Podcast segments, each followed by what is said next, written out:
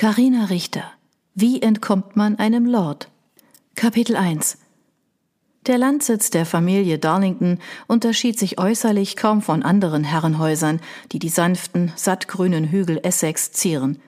Ein stattliches Anwesen des Kleinadels mit weitläufiger Anfahrt und einem Garten, der an ein Wäldchen grenzt von fleißigen Gärtnern gepflegte Büsche, nach der Mode zurechtgestutzt, ein englischer Rasen und große Blumenbeete sowie breite Schotterwege und ein Teepavillon nach viktorianischer Art nannte Lady Amanda Darlington of Yorkester ihren ganzen Stolz.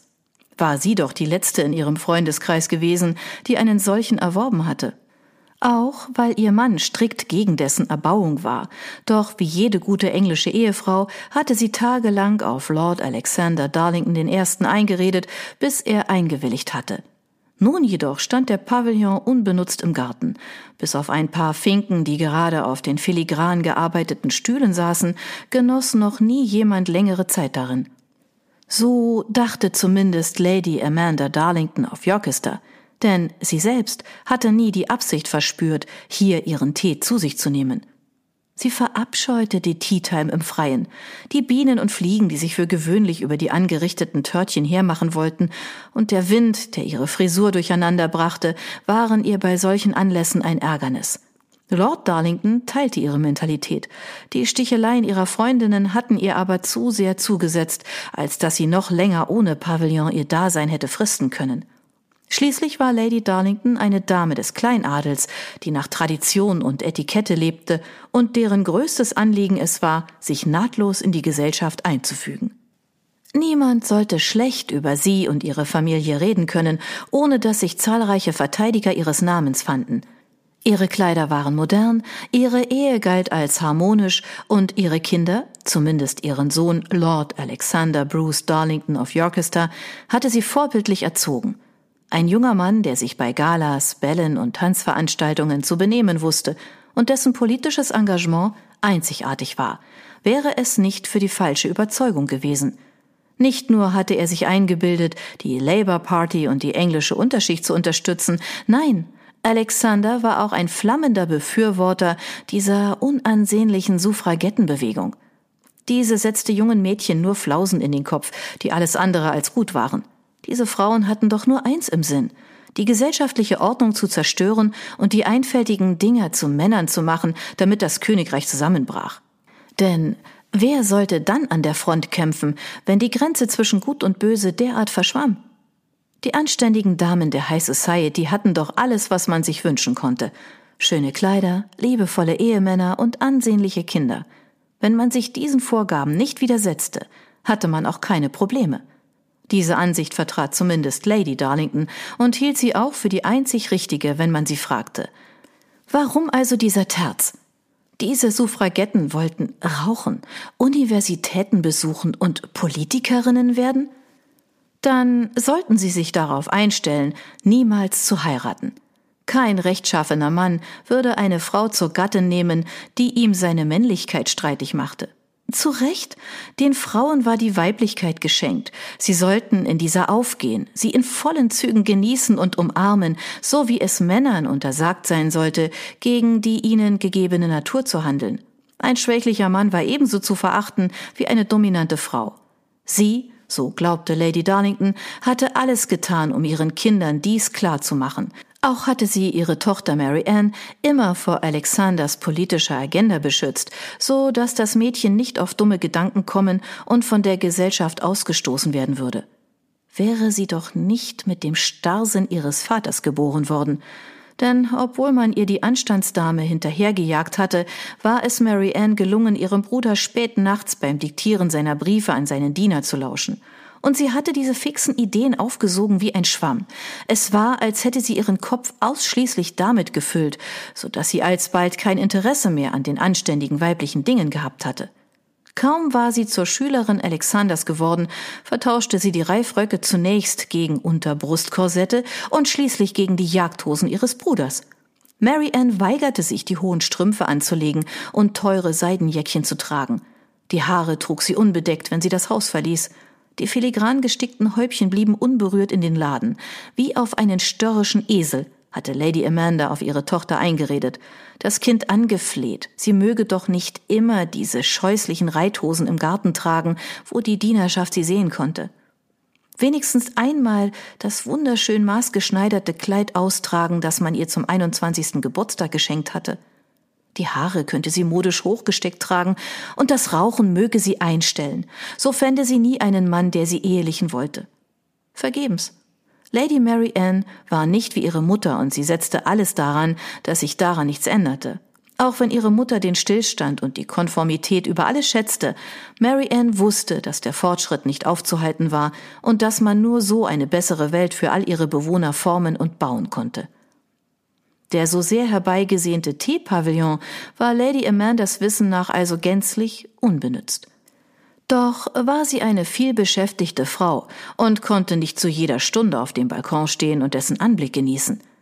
Daher wusste sie nicht, dass er zum Rückzugsort ihrer Tochter geworden war, die ihn nur allzu gerne dazu verwendete, um mit ihrer reizenden und Lady Amanda um einiges besser zu Gesicht stehenden Cousine Harriet Hamilton zu rauchen. Mary Ann hatte Tee und Küchlein servieren lassen, daneben lag eine Zeitung, deren Headline Feierliche Eröffnung des norwegischen Telemark-Kanals findet am 20. September dieses Jahres statt, keine der beiden Ladies interessierte. Mutter war am Morgen schon wieder in meinem Zimmer.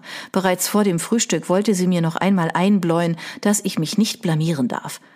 Mary Ann ließ die rehbraunen Augen über die weiß-rosafarbenen Chrysanthemen schweifen, schlug die Beine übereinander, so wie es für die Männer der Oberschicht gerade Mode war, und seufzte. Ich weiß gar nicht, was du dich so anstellst, rief ihre Cousine. Sie trug ein violettes Sommerkleid, das Mary Ann überhaupt nicht gefiel.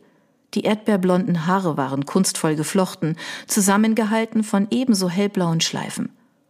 Ich würde gerne heiraten. Stell dir doch nur vor, du siehst ihm in die Augen und weißt, das ist der Mann, den ich für immer lieben werde.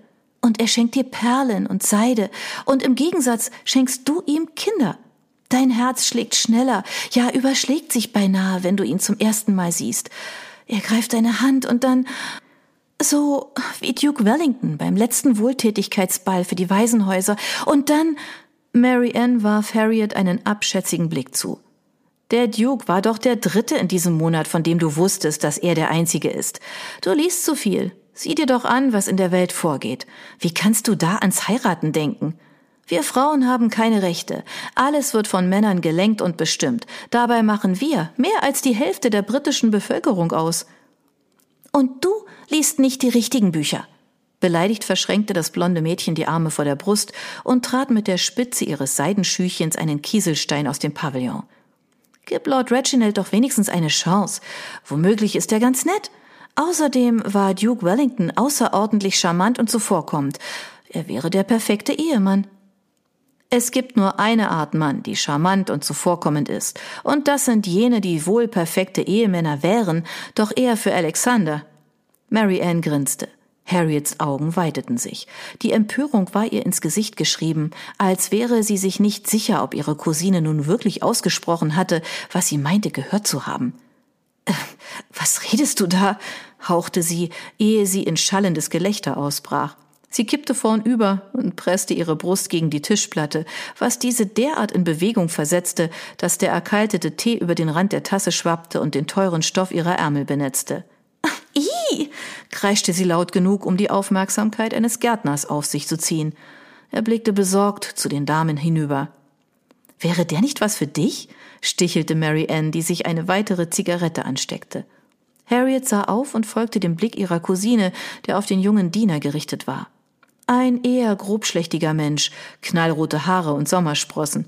Sein Nasenrücken trug einen Sonnenbrand zur Schau, der vermutlich den gesamten Sommer dort verweilen sollte denn auch der Strohhut mit der breiten Krempe schützte den Arbeiter nicht vor den unbarmherzigen Strahlen. Lady Hamilton verzog beleidigt das Gesicht. Also wirklich, M. Ein Gärtner und nicht einmal ein hübscher? Es wäre wohl überaus romantisch, mit einem Mann aus der Unterschicht eine geheime Liebesaffäre zu haben, allerdings müsste er um einiges besser aussehen als der hier. War ein Scherz, sei nicht immer so ernst, Harriet. Ernst? Du bist der ernsteste Mensch, den ich kenne. Immer nur am Lesen und Proklamieren und diese fürchterlichen Veranstaltungen und Proteste, die du immer besuchst. Dabei könntest du doch mit mir und dem Monatsteekränzchen Badminton spielen. Harriet ergriff das Zigarettenetui und fummelte es auf. Sie rauchte nicht viel, aber gerne, hatte jedoch die größte Angst, ihre Tante könnte den kalten Rauch an ihren Kleidern riechen. Wie langweilig. Ihr spielt überhaupt nicht Badminton. Und Tee trinkt ihr auch nicht. Ihr stopft euch mit Kuchen voll, spült ihn mit Wein hinunter und gackert über die anderen Damen der Gesellschaft. Siehst du? Also echt spaßig. Alles zwanglos. Du könntest auch in deinen geliebten Hosen kommen. Harriet blickte an ihrer Cousine herab. Ein Hemd und ein sommerlicher Gehrock, der wohl Alexander gehören musste oder gehört hat, dazu eine Jagdhose und Stiefeletten ohne Strümpfe. Es fehlte nur noch, dass sich Mary Ann die rotbraunen Locken abschnitt und endgültig zu Alexanders Spiegelbild verkam. Doch diese waren wohl selbstständig in einen schlampigen Dutt zusammengesteckt und mit einer viel zu langen Haarnadel fixiert worden. Wäre Lady Hamilton nicht an einen solchen Anblick ihrer Tochter gewöhnt, wäre ihr vermutlich längst das Herz vor Schock stehen geblieben. Von einer Dame, die sich so kleidete, hatte man noch nie gehört. Deine armen Haare, beschwerte sie sich augenblicklich. Es ist ein Wunder, dass sie dir noch nicht ausgefallen sind, so wie du sie behandelst. Ich selbst bin ja von den meinen verwöhnt, aber ich bin halt auch ein Glückskind. Erst vor zwei Tagen war der Friseur hier, der dir die Verlängerungen eingenäht hat. Die Hälfte davon sind nicht einmal deine eigenen Haare. M. Harriet, bei ihrer Lüge ertappt, errötete. Ihre Wangen nahmen die Farbe frischer Erdbeermarmelade an. Sie schlug die Augen zu Boden. Mary Ann wusste, dass ihre Cousine das Gefühl hatte, mit ihrem Aussehen nicht in der Upper Class mithalten zu können. Auch wenn sie es ungern zugab, beneidete sie die Ältere des Öfteren um ihre Schönheit. Schon öfter hatte Harriet erwähnt, hätte sie ihr Gesicht, würde sie es nicht so wegwerfen und das Beste aus sich machen. Mary Ann berührte Harriet mit ihren zarten Fingern am Oberarm. Diese blickte auf und sah in die warmen Augen ihres Gegenübers. Mary Ann lehnte sich über den Tisch und lächelte das blonde Mädchen aufmunternd an. Harriet, du bist wunderschön. Du bist das süßeste Mädchen, das ich kenne. Immer positiv und so herzlich.